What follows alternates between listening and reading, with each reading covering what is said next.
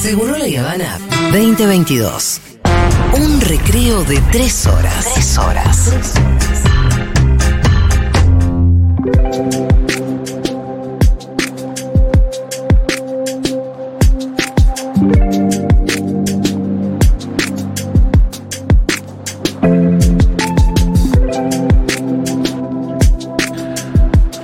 Mientras vemos eh, en C5N, en la pantalla de C5N, gente hablando de eh, la cuestión en las redes acerca de eh, el odio. El odio no es información, es el hashtag que propone.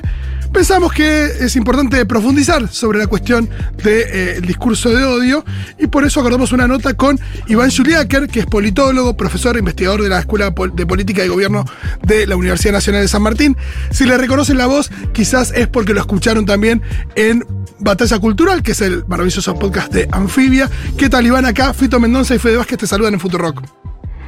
Hola, ¿qué tal, Fito? Y ¿qué tal, Fede? Muchas gracias por llamar. No, gracias a vos por atendernos, Iván.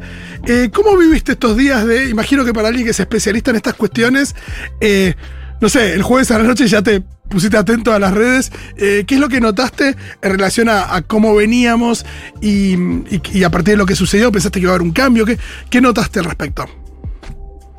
Sí, claramente, digo, estudiando los temas de redes, polarización, medios, y viendo un poco cómo se envilece el debate público, eh, todavía tengo una pretensión de un mundo que probablemente ya no, no, está con nosotros, que es la idea de que ciertos hechos, mm. cuando son excesivamente dramáticos, bueno, van a, van a hacer que los actores se vuelvan a sentar a la mesa y digan, bueno, no estamos de acuerdo en nada, miramos el mundo diferente, no estamos de acuerdo tampoco sobre qué queremos, no te respeto políticamente, pero hay hechos lo suficientemente dramáticos para decir, bueno, esto pasó y en función de esto, ¿qué hacemos?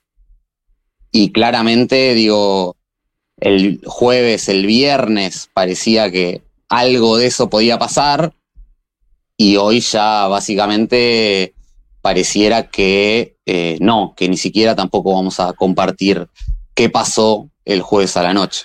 Es como si no existiera una ponderación de la información también. No sé si, si es propio de las redes o qué es lo que sucede, pero enseguida uno pensaba, bueno, esto es eh, carne de meme también. Digo, para algunos es una cosa más para hacer un meme, para, para meter un chiste en las redes, para decir algo piola, o simplemente para, para descreer. Eh, como si fuera, como si se aplicara un mismo procedimiento independientemente de la gravedad del hecho, ¿no? Sí, sí, totalmente. Hay un, hay un fenómeno global en ese caso. Me parece que todo, todo se presta a, hacer meme, todo se presta a rápidamente perder poder de verdad. Y creo que hay algo que, trabaja bien un sociólogo que se llama Silvio Weisborg, que es un argentino, eh, que es la idea de por qué funciona la, la posverdad. Eh, y él básicamente lo que dice es, bueno, la posverdad o la fake news no es algo que se pueda resolver, digo, discutiendo más con, con, el periodismo mainstream y, que cumple ciertos estándares profesionales en, Estados Unidos, no se cumple, no se va a resolver cumpliendo con el periodismo, con los fact-checkers, con alguien que diga, no, esto pasó, esto no pasó, mm. sino que hay algo que cambió de la lógica social, de la manera en que vemos el mundo y sobre todo lo que conocimos en algún momento como verdad científica, que tuvo que ver en muchos sentidos con un consenso post Segunda Guerra Mundial de decir, bueno, a partir de ahora va a haber un estatuto de verdad diferente que nos va a permitir decir, bueno, no sé, no está bien violar derechos humanos, por ejemplo, y a partir de eso va a haber distintos consensos, y esa verdad en algún punto articulada en torno de, una verdad científica que tenía en su centro en los países centrales al periodismo, se fue rompiendo. Yo creo que eso, cuando lo traemos a Argentina, tiene otro problema, que es que gran parte de los propulsores de la desinformación son los medios mainstream. Entonces, ahí estamos dislocados y creo que estamos en un mundo aún más complicado. Claro, eso también te quería preguntar, ¿no? ¿Cómo se articulan las redes y los medios mainstream y los medios mainstream en las redes? Porque a veces uno, uno dice, bueno, ¿esto quién lo genera? ¿Desde dónde se genera? ¿Cómo se replica? ¿Cómo, cómo se articulan los medios mainstream y las redes eh, para que termine generando este, digo, implantándose este, o eh, teniendo esta influencia el discurso de odio. Sí, en definitiva me parece que hay algo que es, eh, para mí la narrativa eh, que prima y que está primando en estos días es una narrativa que en la Argentina surge fuertemente en 2012. Se habla, se habla muchas veces en la Argentina de algo que se rompió en el 2008, en torno al llamado conflicto del campo, pero para mí en términos de narrativa em, se rompe fuerte en el 2012, que es cuando aparece Periodismo para Todos, el programa, el programa de, Jorge Lanata, que de alguna forma es el que va a articular gran parte de, de la narrativa anti-kirchnerista, por llamarlo de alguna forma, que es no presentar al kirchnerismo como un gobierno que dice ser progresista y no lo es, que fue un poco la narrativa entre 2008 y 2012 del Grupo Clarín, sino como farsa, como asociación ilícita. En algún momento Jorge Lanata dijo, el, kirchnerismo son cuatro chorros con la, con la máscara del Che Guevara, ¿no? O sea, digo, esa idea del rival político como una asociación ilícita,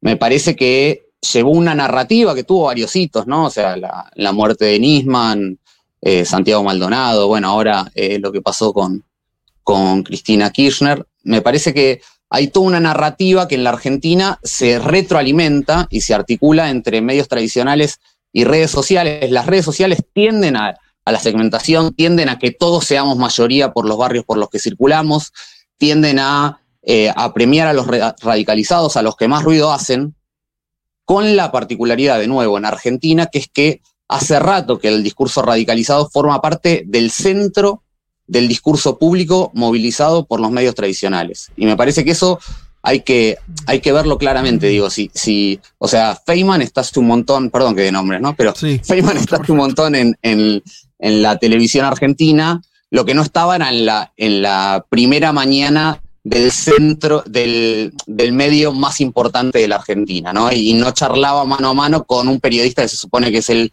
prototipo del, periodista medio de la Argentina. En todo caso, tenía un lugar más eh, marginal, no, no del todo marginal, pero digamos, no tan central. Em, Iván, ¿qué tal? Federico Vázquez te saluda. Mira, me, haces acordar una nota, justamente la estaba viendo ahora, tal vez la conozcas. Eh, yo la vi en, en, un blog de Estados Unidos llamado Mother Jones, que que dice, es algo así como la verdadera fuente del, del odio en Estados Unidos, ¿no? De la, de, sí, algo así sería la, traducción de Kevin Drum, y es una investigación donde se pregunta, básicamente esto que están tratando de, vienen charlando, que es, son las redes, son los medios, eh, de dónde surge, y y el estudio que él plantea a partir de, de, encuestas de largo plazo y demás, dice, bueno, si vos ves como el, crecimiento del odio en Estados Unidos y la distancia, esto de verse republicanos y demócratas cada vez más alejados unos del otro, de mayor intolerancia, es incluso previo, es una tendencia previa a las redes sociales.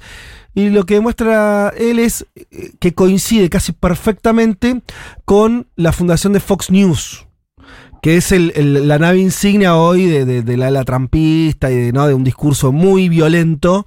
Eh, y lo que vos decís, ¿no? Como, bueno, es un dispositivo en un punto de, medio tradicional que estructura el discurso y que después sí derrama eh, en las redes sociales, en Facebook, en Twitter y demás.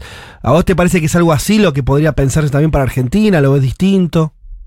Estoy, sí, totalmente de acuerdo con, con el modelo Fox y cómo eso también fue extremando eh, parte del discurso público. a mí, a mí me, gusta pensar más que en la idea de discurso de odio.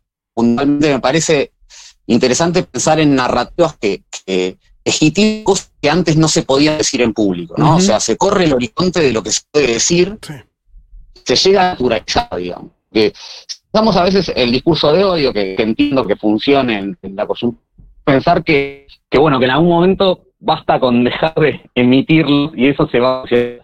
Pero efectivamente hay algo de una estructuración de movimientos políticos muy fuertes, muy populares, muy importantes, como el caso de, Trump en Estados Unidos o, la radicalización del Partido Republicano, si queremos decir, que tiene que ver con esa narrativa previa de, Fox, de ir corriendo los horizontes, de ir ablandando el oído, de ir de que ciertas cosas que antes parecían imposibles se naturalicen parezcan parte del paisaje. Y ahí creo que hay una, una, una tríada ¿no? entre redes sociales, medios tradicionales y política institucional. Porque la política institucional también está legitimando cosas que antes también parecían impensadas. Eh, digo, uno podría pensar hoy la, la propia tensión entre los Juntos por el Cambio, quienes salieron rápidamente a condenar el, el intento de asesinato de Cristina Kirchner y quienes se quedaron callados o salieron a decir otras cosas. Y si uno usa como dispositivo las redes sociales y el ruido y lo que mucha gente piensa o dice en la calle o en el grupo de WhatsApp, eh, quizás de menos eh, salir a condenar el ataque violento, el casi asesinato, digamos, de tu rival político. Entonces, hay algo de la democracia que también se supone sostiene sobre una base de acuerdos más allá de lo que rinda en el momento, ¿no? Clarísimo. Iván, ¿sabes qué? también como... no, te estamos perdiendo un poquito, te llamamos por teléfono. ¿Te parece? Ah, no, perdón. Dale, dale, pues, perdóname, pues se, está escuchando un poquito mal, así, así te escuchamos más fluido. Dale, ahí te llamamos. Wow, qué interesante. Lo, lo que le quería preguntar también es eh, si esto, pues parece que todo esto se corre hacia la derecha, como que hay una cosa es de ese límite que se va pasando. El, el único que se corre es el que va hacia la derecha. Ese límite que él está hablando. Pues no se va corriendo para los dos lados. Esto habría que completarlo con la, la lectura de, de, Ernesto Semán, Sí. que decía eh, en un artículo que, que tuvo mucha repercusión de que hay un corrimiento, efectivamente. Él dicen, no es una polarización, es una radicalización. Lo comentó mucho Julia también, eh, pero que es para un solo lado. Sí, y eh, Iván, ahí te, te- te recuperamos. Eh, no sé si estabas escuchando lo que decíamos recién, que, eh, bueno, ese corrimiento del que hablabas, de que se van corriendo los números, los límites de lo que se puede decir, es hacia la derecha, parece exclusivamente. Esto imagino que se nota también ahí en las redes, en, en los estudios que, que ves o que puedes hacer.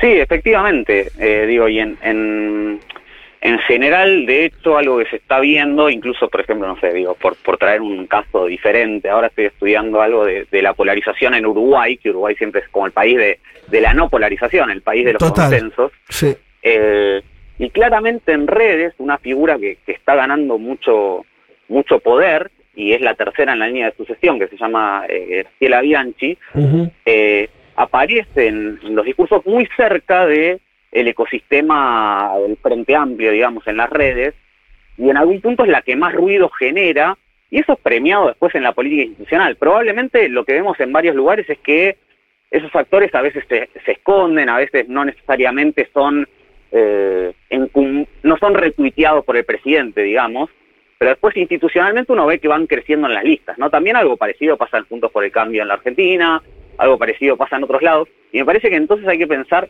en cómo se van articulando unos con otros y en cómo también la política dice, bueno, pará, este hace ruido, este le va bien en redes, este genera eh, temas, temas puede ser generarlos o puede ser sacar al otro del, del territorio, ¿no? Cambiarle el tema, hasta dejar tierra arrasada, como dicen Ernesto Calvo y Natalia Arguete cuando estudian las fake news, o sea que básicamente no es difuminar eh, información falsa, sino sacar al otro de la cancha, sacarle el tema del debate, ¿no? O sea, digamos, acá lo estamos viendo, o sea, en lugar de debatir, o sea, ¿qué hacemos con la violencia política en la Argentina? ¿Hay consenso respecto de no, no intentar asesinar a los rivales políticos? Bueno, ahora estamos debatiendo si lo que pasó, pasó, eh, bueno, entonces digo, te ponen en otro tema, te corren el arco, y en eso efectivamente hay una estrategia que funciona muy bien de la derecha reaccionaria, que es una derecha cada vez más autoritaria. Yo creo que eh, hay algo de derechización y eso depende del país, pero básicamente también por los resultados que venimos viendo en, en América Latina, no necesariamente el fin de semana este, pero que venimos viendo, no es necesariamente una derechización de la sociedad, sino una radi- radicalización de la derecha, muchas veces antidemocrática. Es una de las opciones. Dentro de la derecha está esa opción y la lógica y la narrativa que se genera en redes sociales incide mucho, porque los más ruidosos son en general los más radicalizados, y eso es mucho más claro efectivamente, vi, que citaban lo, lo que decía Ernesto Semán, efectivamente hay algo más de radicalización de la derecha y además los estudios muestran que la derecha está más polarizada. La derecha percibe que la izquierda está mucho más a la izquierda que lo que la izquierda percibe respecto de su distancia sobre la derecha. Clarísimo. Esto nos, nos abre a otra pregunta, que es eh, todo eso que vemos en las redes, ¿no? Todo este odio del que estamos hablando y demás. Eh, recién hablabas de, de- que algunos son más ruidosos, ¿no? ¿Cómo sabemos cuánto se refleja en la sociedad en general? Porque a veces, eh, lo estuvimos preguntando estos días, ¿no? Lo que vemos ahí que, que, que opina la gente que responde a, a- a los tweets, eh, no sé, al tweet de Patricia Burrich o, o diciéndole tibio a, a- no sé, un tweet de Macri repudiando el atentado. Lo poníamos al principio el ejemplo con, con lo que le pasó a Julia durante el día de ayer, del, del troleo este zarpado que, que, que está, que, ahora le están, le están haciendo, y donde incluso a veces ya cuesta ver si el, si el- si hay un, si es un troll, si es una persona, si. No, ¿Y, y eh, cuánto de eso eh, existe realmente en la sociedad? Bueno, eso, eso, si, si es real o no. eh, esa Exacto, idea, eso ¿no? es real. Eh, digo, ¿cómo podemos saber cuánto de lo que vemos en las redes es real? Sobre todo cuando algo que nos asusta tanto como es este odio, ¿no? Sí, eh, es una gran pregunta. No tengo una respuesta eh, clara ni, ni tengo el dato exacto, pero, pero en principio me parece que hay algo que, o sea, digo, en la, la dinámica social siempre decimos, bueno, lo que, lo que las personas consideran verdadero al final termina siendo verdadero y entonces, bueno, a medida, por lo menos ya que las élites y gran parte de la ciudadanía use a las redes como forma para guiarse, Mm, implica que tienen efectos reales, ¿no? Sin duda. Al mismo tiempo es cierto que los estudios, por ejemplo, sobre, sobre redes sociales tienen un problema grande y un sesgo grande que es que siempre estudian Twitter, que vale para temas políticos, pero sobre todo vale para temas de elites, porque Twitter no es la red más masiva en términos generales y sí, casi todos los estudios son sobre, sobre Twitter. Y después me parece central, fundamental lo, lo, lo que decía eh, Fede, que es el tema de los trolls, ¿no? O sea, si uno en el origen, cuando la, la definición de troll era alguien a quien le pagan para romper el debate público. sí. Eh, está bien, puede ser que haya gente a la que le pagan por otras cosas Sí. y parte de su, su tarea es eso, pero digo, donde su trabajo específico era dentro de la red social. Ahora vemos que los que rompen dentro de la red social son personas de carne y hueso que están convencidas o al menos estratégicamente se dedican a esto, ponen su nombre y apellido y en muchos casos, por ejemplo, les va bien les va bien o son consagrados dentro de los medios tradicionales, dentro de la política institucional. O sea, ahí estamos viendo una lógica donde el troll puede ser un troll de carne y hueso, no es necesariamente alguien que es pago para romper el debate. Y bueno, y así está el debate público, ¿no? Entonces está roto. Digo, claramente eso, eso pasa en todos lados. Me parece, perdón que insista con esto, pero una de las grandes diferencias en Argentina es que los medios mainstream no te tensionan eso en general. Claro. Eh, en otros lugares está bien estudiado que los medios mainstream, y mejor aún los que tienen un sistema público más, eh, más, más establecido, sostenido durante Sí. tiempo, etcétera, tienden a volver a poner los hechos en el centro del debate. En la Argentina esto se rompe, bueno, nada, digo, en Radio Mitre ayer hemos visto que, bueno, se decía de nuevo que se, da, se hacía una entrevista diciendo que todo fue una operación, que fue un montaje que no fue cierto. Digo, bueno, está. O sea, eso lo vemos en medios mainstream. Eh, es- eso eh, también lo, lo charlamos antes, pero te lo digo como para mm, a ver qué pensás. A nosotros nos sorprendía, siendo este medio de Futurock, un medio eh, que, que nuevo, que surgió, digo que es un me- em- empezó un medio muy chico, empezó a crecer, pero no es, por supuesto, de los medios más grandes de este país, por la ubicación que tenemos nosotros, incluso hasta eh, esta, esta libertad de ser eh, relativamente chicos, eh, deberíamos, eh, vos pones eso y al lado pones a un monstruo como, por el tamaño me refiero, como el grupo Clarín, vos decís, bueno, seguramente el grupo Clarín o Radio Mitre deberían ser discursos más almidonados, Más más, centristas, más de status quo, y Futurock debería ser eh, el que esté incendiando el Tirando discurso público. sí.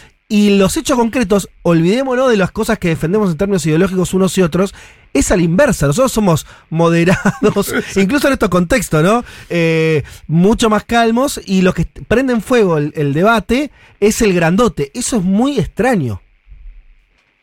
Sí, es muy extraño y de ratos también es exitoso, ¿no? Porque te obligan a, a decir lo obvio, quizás lo que lo que pareciera obvio te corre en el arco y entonces es medio difícil eh, hablar de una escena pública donde uno pueda decir, bueno, está bien, estamos de acuerdo sobre los hechos, está. Tenemos distintas interpretaciones, que en Mm. definitiva es lo que siempre pasa con la disputa política, eh, pero no, efectivamente, hay algo de, de radicalización excesiva que yo creo que también tiene que ver con una característica del, del periodismo argentino, del periodismo político sobre todo, que es eh, la poca separación que existe entre eh, el trabajo de los dueños o el lugar de los dueños y el de los periodistas y la poca diferenciación entre la, la editorialización y la información. Mm. Digo, no, o sea, siempre es complicado porque Sí, siempre sí. uno Siempre un selecciona, gris. etcétera, etcétera. Sí. Pero digo, en Argentina esto está, eso no existe al punto de que resulta natural que alguien entreviste al dueño de su canal en el propio canal Sí. del dueño, que el dueño defina cada línea editorial y que, nada, tengamos seis canales de noticias donde básicamente, en general, hay una persona hablándole a la cámara, no Eh, dando información, sino opinando, Te, te hago una,